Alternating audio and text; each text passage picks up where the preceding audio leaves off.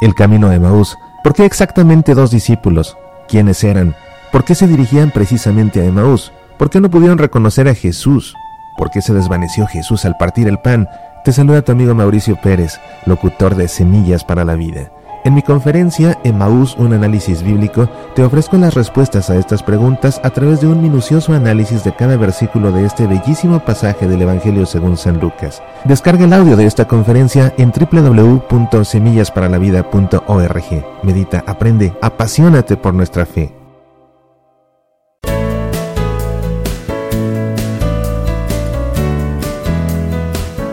Te habrás dado cuenta que si lees un salmo en la misa y te gusta mucho, y llegando a tu casa lo buscas en la Santa Biblia para volver a rezarlo, la numeración casi nunca coincide entre la Biblia y el misal. Como sabes, los salmos están numerados del 1 hasta el 150. ¿A qué se debe la diferencia entre las dos numeraciones? Sucede que existen dos maneras de numerar los salmos dependiendo si estos están contenidos en la Biblia griega o en la Biblia hebrea.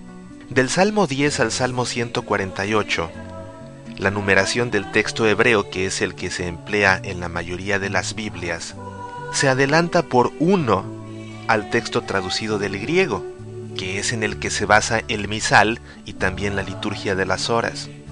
Esto se debe a que los salmos en la Biblia griega, los salmos 9 y 10, quedan unidos en uno, al igual que los Salmos 114 y 115, pero por el contrario, el Salmo 16 está dividido en dos, lo mismo que el Salmo 147.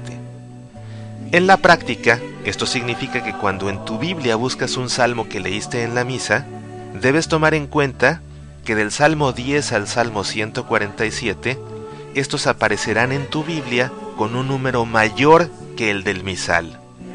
Pero también te darás cuenta que este número con el que aparecen en el misal, en tu Biblia aparece escrito en paréntesis. Por ejemplo, este salmo que quizás sea el más famoso o que quizás sea el preferido de la mayoría de las personas. El Señor es mi pastor, nada me falta. Si ves en tu misal, está listado como Salmo 22. Pero en la Biblia aparece así, Salmo 23, 22 entre paréntesis.